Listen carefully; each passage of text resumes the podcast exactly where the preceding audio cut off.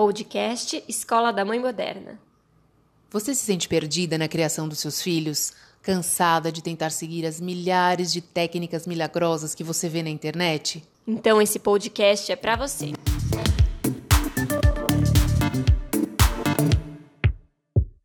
Olá, eu sou a Bárbara Catarina, psicóloga infantil e familiar.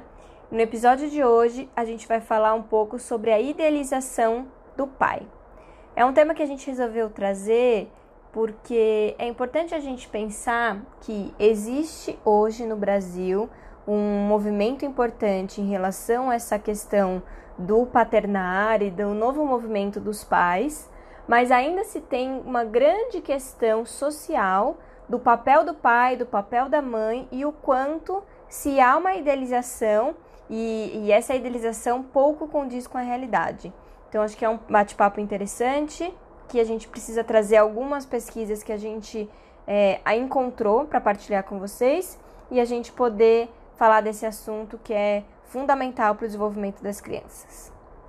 Oi, Bárbara. Eu sou a Tatiana Tosi, coach para mães, e hoje a gente realmente resolveu trazer um pouquinho essa discussão que é um, algo muito comum eh, na, na, nesse universo né, de pais e mães e famílias. E a gente tem uma questão que é importante a gente pontuar também, que quando uma criança vem numa família, né, vem ao mundo, a primeira coisa, e Bárbara está aqui como especialista, psicóloga, justamente para falar também sobre isso, a principal mudança, eu acho que acontece tanto em mães e pais, é essa questão da gente rever um pouco a, a, própria paternidade, né? Quem foi o pai, quem foi a mãe, como uhum. a gente foi uhum. criado. E eu, como mãe, eu posso dizer que automaticamente você cria uma realmente uma idealização no sentido de que pai que eu quero para os meus filhos, né? E é isso que está envolvido justamente. Você se espelha no pai que você teve ou não teve, né? Aquilo que você gostaria realmente.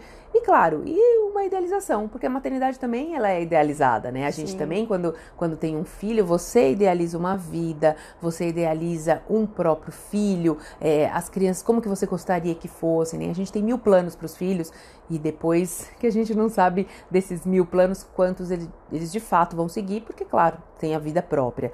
Então, essa idealização é muito forte. Então, às vezes, acontece realmente de você se surpreender com o seu companheiro uh, como pai, mas também acontece de você se, uh, se decepcionar, porque uhum. você imaginava que ah, seria mais presente, que ia jogar bola, que ia jogar futebol, que ia estar junto e que não está. Porque a vida também não é um conto de fadas. Então a, a vida vai os problemas vão surgindo, as coisas né, vão aparecendo e os pais também ali se veem numa situação também revendo a própria paternidade, Sim, né? O modelo exato. trazendo esse modelo de pai, ou que tiveram ou que não tiveram, com expectativas e frustrações, e isso cria uma salada de frutas aí, né? Então a gente tem que organizar é, e entender. E a mãe também tem um papel muito importante nesse sentido, de ter a consciência plena do que é o idealizado e do que é o real e fazer achar um ponto de equilíbrio. Uhum.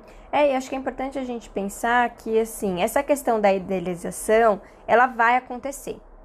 A partir do momento que a gente se dá conta que isso vai acontecer em todos os âmbitos, acho que você falou bem, em relação ao pai, em relação à mãe, em relação a esse bebê também. Porque a gente idealiza o filho ideal, a gente é, idealiza como é que vai ser a personalidade, como é que vai, vão ser os gostos, como é que vão ser, enfim, tudo. E aí, a hora que vem a realidade, a gente se frustra, porque é muito difícil a gente idealizar algo que vai ser real. Enfim, então a gente considerando em relação a essa questão de criação de filhos, maternidade, paternidade, que a idealização vai acontecer, isso já é um passo importante.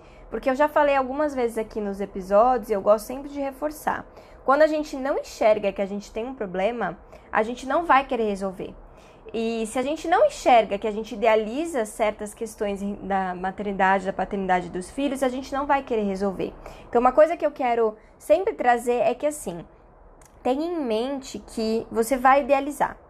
A questão é, é quanto mais você ir guardando os sentimentos que essa idealização ela gera em você, você não partilha, você não rea rearranja a rota, você não conversa sobre as suas expectativas, as suas frustrações, isso vai gerando uma bola de neve e a gente despeja no outro algo que você nem partilhou com ele que você esperava que ele fizesse. É, é e isso é com tudo, né? É, isso desde quando acho que é um exercício para quando você se relaciona com alguém, Exato. você já usar isso. Na maternidade e paternidade, mais Mas ainda, né? É engraçado que eu estava vendo que o termo parentalidade ele começou a ser usado na década de 60. Sim, é super é, recente. Então, porque isso faz parte também dessa mudança de paradigma que a gente já também comentou e trouxe outras vezes, de um pai, né, da figura paterna mais presente, mais consciente de, de, de como participar no dia a dia né, do, dos filhos. Mas uma coisa que a gente é, percebe muito, que é uma reclamação recorrente das mães, é a questão da solidão. Né? E quando a gente uhum. fala da solidão, a gente não fala só é, da solidão uma solidão geral de tudo, né? A mãe se sente só em todos os sentidos, em relação ao apoio do pai, à presença, a, a outras pessoas para compartilhar, às vezes a família que não ajuda, mas que só atrapalha porque é palpites e tudo mais. Uhum. E uma das pesquisas que, que a gente quer trazer hoje é justamente sobre isso, onde uh, foram essa pesquisa foi feita com, com mães uh, de um projeto que é específico para mães, um projeto que chama Cinematerna, que ele trouxe é, a oportunidade para mães irem ao cinema, que parece uma coisa tão simples, né? Mas é uma das coisas que a gente, quando tem filho, não consegue ir filho pequeno, né? Sim. A não ser que seja filho uh, mais velho, que, que já assista, mas no começo você fica. Então, o Cinematerna é um projeto para as mães levarem os bebês para o cinema. E eles fizeram uma pesquisa, porque eles têm outras atividades é, relacionadas com, com esse tema. Essa pesquisa que foi feita pelo Cinematerna, trouxe um dado interessante para a gente falar a respeito. 67% das mães disseram ter o apoio do pai para exercer a, maternidade. Isso vem de encontro a, esse, a essa questão do novo momento dos pais, né? Onde os pais são mais conscientes para participar um pouco mais. Então, existe realmente esse movimento de pais mais conscientes que é bacana, que é legal a gente trazer, trazer sempre essa, essa ajuda, mas não é só uma ajuda, né? Como a gente fala, é uma participação efetiva, é, é consciência de que eles fazem parte desse processo. Por isso a parentalidade, que a gente falou do termo, e não essa coisa maternidade, paternidade. Sim, e a gente precisa pensar a gente está num crescente de evolução sobre isso, do pai não ajuda, pai é pai, isso é muito interessante. Mas tem algumas questões que a gente precisa refletir sobre as cobranças que ainda se tem. Então é muito comum, principalmente quando a mulher engravida, é, a mulher passa por um processo de tornando-se mãe no processo de gestação. E a partir dos relatos que eu escuto aqui no consultório, das pessoas que a gente convive, o pai, ele começa a tornar-se pai a partir do nascimento. Não é que ele não participa da gestação, ele participa, mas ainda é muito abstrato para é, ele a questão é da distante, paternidade. Né? É muito distante. A hora que o pacotinho chega, ele fala, ué, agora, agora não, não dá jeito, mais pra voltar. Agora o bicho pegou. Só que a mãe tem um, uma, uma vantagem da largada de nove meses. É. Então vamos parar para pensar que tem uma mudança, demora para cair a ficha do pai. E se a gente espera que eles tenham a mesma conexão e a mesma forma de pensar do que nós, a frustração vai acontecer. Não tem como. Então é muito comum eu escutar das mães no consultório de falar: puxa, mas eu não quero precisar pedir. Eu não quero, é, tem que ser óbvio. Como que ele não enxerga que isso está precisando ser feito? Só que as diferenças de percepção entre uma pessoa e outra, elas são muito elevadas. Então, a gente vai precisar escolher. A gente quer manter a paz, a tranquilidade, a harmonia, ou a gente quer viver nessa idealização de que eu quero que espontaneamente ele tome essa atitude. É muito difícil a gente abrir mão dessa desse conceito. Eu entendo que é, mas a hora que a gente resolve virar essa chave de Bom, a partir de agora eu vou me comunicar melhor sobre as minhas necessidades. E aí, a partir daí, eu me comunicando bem e se essa reciprocidade não acontecer, então realmente não vier de troca, aí sim a gente tem um motivo maior para ter umas discussões e repensar sim. o movimento. Mas se você não fala a sua necessidade de uma maneira clara, isso não vai acontecer. E mulheres que estão me ouvindo, é, os homens, eles funcionam cerebralmente diferente da gente. Não dá pra gente esperar que eles tenham uma visão ampla. Eles têm naturalmente, cerebralmente, uma visão focada. Então é direcional e nós temos uma visão mais global. É assim que funciona biologicamente. Então não dá para esperar que ele tenha essa percepção de fazer várias coisas ao mesmo tempo ou de ter a espontaneidade. A gente vai precisar falar mais claramente sobre as necessidades e não esperar que espontaneamente isso aconteça. E isso, isso diminui muito os embates quando a gente resolve abrir mão dessa espera é, espontânea deles. É, é, o velho e bom diálogo, né? Exato. É isso, é, é a gente realmente estabelecer essa relação que que mais uma vez eu digo, isso vai ser bom para tudo, né? Para o relacionamento, para a família e mesmo também para treinar com os filhos, porque é importante uhum. isso, mostrar para os filhos que a gente como é que a gente fala aquilo que a gente está pensando de uma forma a somar, né? De uma forma a compartilhar os sentimentos. Ah, eu estou me sentindo dessa forma. Como que você se sentiu? O que, que você está uhum. pensando? Qual é a sua expectativa? O que, que você achou disso? O que, que você achou daquilo? Que isso já vira também um hábito para a família e a gente vai ensinando as crianças de que maneira a gente pode conseguir alguma coisa sem é, essa questão de de se frustrar ou de da expectativa não realizada. É legal, acho que a conversa é perfeita. Isso, acho que isso, isso é, o, é um caminho muito mais saudável para você conviver em família e para ajudar os filhos uhum. a desenvolver isso também como, como uma lição. Sim, e é importante a gente pensar, a gente falou no comecinho desse episódio, sobre essa questão da referência de maternidade e paternidade que a gente tem. Então, se a gente teve um, um pai que é, foi um bom pai, a gente vai querer isso replicado nos filhos, ou se teve um mau pai, a gente vai querer o oposto, enfim. É, a gente tem essa tendência a revisitar a, como a gente foi criado quando os filhos nascem. Isso é muito comum. E não só na expectativa da, de como isso vai acontecer com os filhos, mas de olhar esse parceiro que até ontem era só homem e mulher né? Essa parceira, esse parceiro era só, só homem e mulher. Vocês, né? Não Exato. Tinha... As cobranças eram outras e agora entra um outro ser, um outro papel. É, é muito interessante que a diferença que faz quando um casal realmente planeja a paternidade e a maternidade e antes de engravidar, antes de ter filhos, falar sobre o que espera, o que não espera, como é que vai ser isso, o que, que vocês podem reconversar. Claro que isso não é sinônimo de 100% de, de plenitude, é. porque isso não existe. É, até porque é expectativa, né? Exato. Mas quando a gente fala sobre como é que vai ser isso, quais são os meus medos, as angústias, quando o homem entende que sim, hormonalmente a mulher vai mudar, que os primeiros meses vão ser intensos, que ela só vai conseguir é, se dedicar àquela criança naquele começo, que aquela mulher é, vamos supor, sensual que ele tinha, não vai acontecer nos primeiros Sim. meses do bebê, não tem como. Mas eu acho que é importante a gente falar sobre essas coisas, porque é, a teoria é uma coisa e a prática é outra. Então, quando, por exemplo, o homem sabe que os primeiros meses é de dedicação exclusiva e que ele vai precisar ali suportar essa. É, é, suportar não no sentido pejorativo, mas de, de dar, dar, o suporte, suporte né? É, para essa mulher nesse papel, nesse cuidado e que a mulher dele aos poucos vai voltar. Sim. É. Vai dar, vai, vai um pouco assim, mas vai voltar, né? Vai. Tem que ter uma, uma, tem que ter essa vontade, essa consciência. Exato, porque o corpo um dela mudou.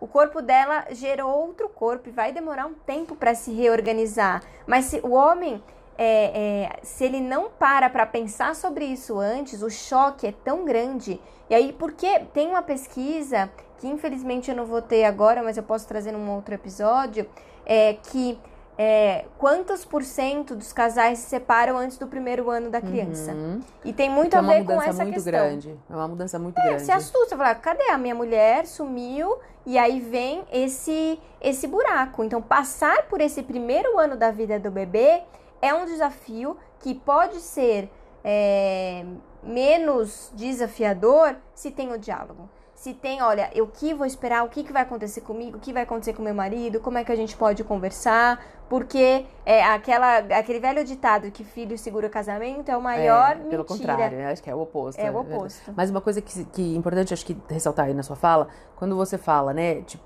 que a, a é uma mudança. O corpo mudou. Além de tudo isso, tem uma mudança muito grande que acontece na cabeça mesmo. A gente uhum. muda, né? Então, o mais importante uhum. é isso, é uhum. entender que assim, a vida não vai ser mais como antes, né? Que isso que o homem tem que estar tá muito eh, ciente, porque às vezes ele também se apega um pouco nessa questão, ah, é pequenininho, é uma fase, vai passar vai passar, mas vai mudar. Na verdade, não é que vai passar, ela vai mudar, se vai se transformar. Ele também vai se transformar. Sim. Mas, por exemplo, uma vez que você tem, imagina um casal que não tem filhos, de repente vem ali um, um, uma criança pode até, depois que passar a fase, ah, você não vai mais acordar à noite tantas vezes, mas você sempre vai acordar porque aconteceu alguma coisa, então você vai estar cansada, você vai ter uma preocupação, a sua cabeça, então mesmo em relação ao sexo, ah, vai voltar, você tem ali a disponibilidade, o, o tempo, só que às vezes a mulher está com a cabeça, ai, a criança vai chorar. Porque pensa em várias criança, coisas ao mesmo Exatamente, tempo. então a mudança é muito significativa, é uma virada de chave que se realmente você não tiver consciente de que mudou, a vida não é mais a mesma, não vai ser mais a mesma,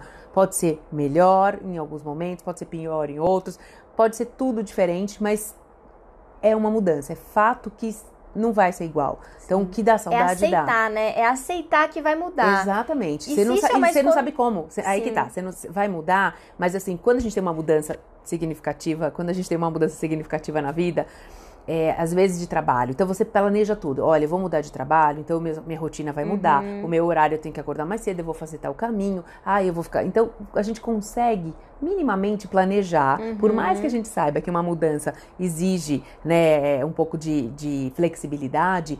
Algumas coisas, na maioria até relacionada com outras coisas que não sejam filhos, a gente consegue ter um pouco mais de controle. Sim. Agora, em relação a, a filhos, é zero controle, porque a gente realmente não sabe. Outro dia eu fiz um post sobre culpa materna, e ainda comentei no post que é um assunto que a gente nunca vai parar de falar, é como é, queimada na Amazônia, desmatamento, enfim, nunca vai acabar, né?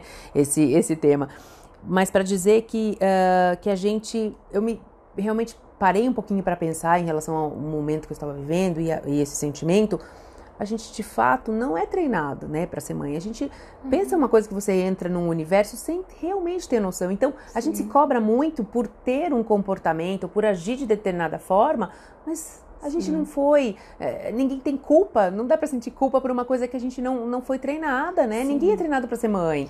É, e uma coisa que é importante é que o ato de maternar e paternar é uma construção. Exatamente. Você vai aprender à medida vai que errar, você faz. Vai acertar. A teoria é uma coisa, a prática é outra, treino é treino, jogo é jogo, aquela ditado. Até porque cada criança vai ser única. Então, se você tiver 10 filhos, a sua maternidade vai ser diferente com cada um deles. É, ah, não, já sou experiente, já tenho três filhos, agora vai vir um quarto, vou tirar de letra. Em vários aspectos você vai realmente. Mas em alguns aspectos aquele filho vai te exigir outras características, é. outras habilidades, outras coisas. Então, tenham em mente que paternidade e maternidade é construção diária.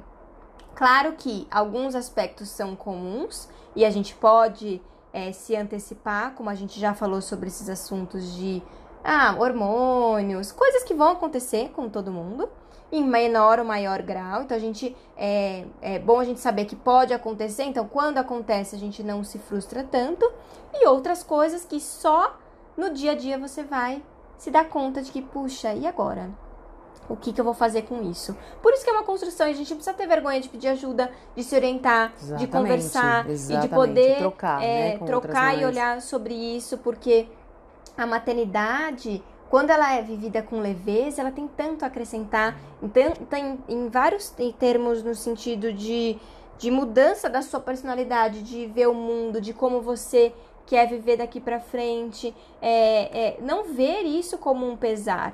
E, mas vai ser se isso não for diluído, como qualquer mudança, né? E aceitar, eu acho que também é importante a gente aceitar o lado negro da força, né? Porque Sim. realmente, assim, a gente tem muitos momentos. Parar de idealizar, né? É, não, e, eu, e assim, esses dias eu tava comentando, a, como mãe, você tem uma capacidade de viver sentimentos ambíguos que como ninguém tem. É uma bipolaridade, assim, especial, que a gente, a gente recebe essa medalha, porque realmente tem muitos momentos que a gente tem raiva, sim, sim. daquela situação, até daquela criança falando, meu Deus, o que, que é isso? Que uhum. comportamento é esse? Até porque a gente se vê muitas vezes nesse comportamento. Então, a gente tem essa capacidade de... É, então, acolhe Amar isso. E odiar ao mesmo Exatamente, tempo. é impressionante, a gente tem mesmo. E a, mesmo a maternidade, a gente ama e odeia. Sim. Eu acho que até depois a gente pode fazer um, um, post sobre isso, porque uma vez eu li uma coisa que eu fiquei tão chocada, assim, uma pessoa falando que se arrependeu da maternidade, aquilo me chocou. Só que assim, Tem momentos que a gente se arrepende. Eu tenho tantas saudades, às vezes, de não ter filho, de verdade. Então, Uhum. assim. é E de- poder falar sobre Exato. isso hoje, abertamente, isso faz com que você possa aceitar a sua realidade de uma maneira mais leve. É. E se você guardar esse sentimento, porque não você- quer dizer que você não sente, se você não fala. Exato, e, e uma hora você vai tá explodir, e aí acaba explodindo da maneira errada. E você acaba explodindo, às vezes, em cima da criança que não tem culpa, porque ela tá ali vivendo o universo dela e o comportamento eh, de cada fase, né? E Sim. cada um apresentando aí o seu desenvolvimento. Mas se a gente realmente não, não olhar para esses sentimentos e entender que eles fazem parte desse universo eh, do, do- da parentalidade, né? Porque você também tem, às vezes, tem raiva do marido, dessa questão do pai que é o marido que você não, não, não que você idealizou e que não é. Então, aceitar esses sentimentos e ok, eles existem, fazem parte e eles passam. Assim como os sentimentos bons, os ruins também, eles Sim. vêm e vão. E fazem parte das fases da vida. Sim, a gente. Eu vi uma, uma reportagem recente, agora para finalizar, de que no aqui no Ocidente a gente tem uma questão de apego muito forte com as coisas. A gente quer que as coisas sejam para sempre, Uhum. definitivas, e, e- isso geram vários sintomas que a gente está falando sobre agora. Mas no, no Oriente, a cultura é outra. Eles entendem que tudo passa Olha que que tudo é um processo e que na, não tem como se apegar, porque se tá bom vai ficar ruim, se tá ruim vai ficar bom, porque é o processo da vida. É interessante até, o luto deles é diferente do nosso, é, quando alguém morre, eles se vestem de branco, e quando alguém morre aqui, a gente se veste de preto. E sabe qual que é o conceito? Achei muito interessante, porque a cor branca é a cor que é, ela é uma cor neutra que que não absorve nenhuma cor e reflete todas elas. E a cor preta é aquela cor que absorve todas as cores e não reflete cor nenhuma. Ah, Então tem muito a ver isso. com o apego. Então o preto tem a ver com a, a absorver tudo e não deixar ir, e o branco tem a ver com nada fica, tudo vai. Então é isso. muito bonito a gente ver como eles pensam a vida em movimento, a vida como algo que tudo passa. Tanto que a morte lá não é tão sofrida, não é, eles eles entendem que é uma passagem e aí vem a crença infinitas que eles têm, diferentes, mas como faz parte da Uhum, vida. E eles é. não se apegam. E aqui no, no Ocidente a gente se apega muito às coisas. E isso gera muito sofrimento. Porque a gente quer que tudo seja eterno. E pro bem e pro mal. Exato. Então, quando a gente tá vivendo aquela, situa- aquela situação, a gente acha que nunca vai acabar. E ela vai acabar. É, passa, É, né? vai Quase. passar. Então é interessante, talvez, a gente se inspirar nesses nossos amigos É, orientais Maravilhoso pra isso, gente isso. é, entender que tudo é processual. Nada é definitivo. E quando a gente é, assume isso como uma forma de viver, a gente sofre um pouco menos. Sem dúvida. Porque realmente nada é para sempre, nada é definitivo, tudo é mudança. Bom, fechando com essa reflexão, eu queria que vocês compartilhassem com a gente se você viveu essa questão da idealização, se você está vivendo, se isso impactou na sua vida, se não impactou, se essas reflexões fizeram vocês pensarem, se vocês concordam, se vocês discordam. É um espaço onde a gente pode dialogar e quanto mais a gente conversar, mais oportunidade a gente tem para vivenciar esses momentos que podem ser doloridos de uma maneira mais leve. Conecte-se com a gente através das redes sociais, arroba Escola da Mãe Moderna e até o próximo episódio.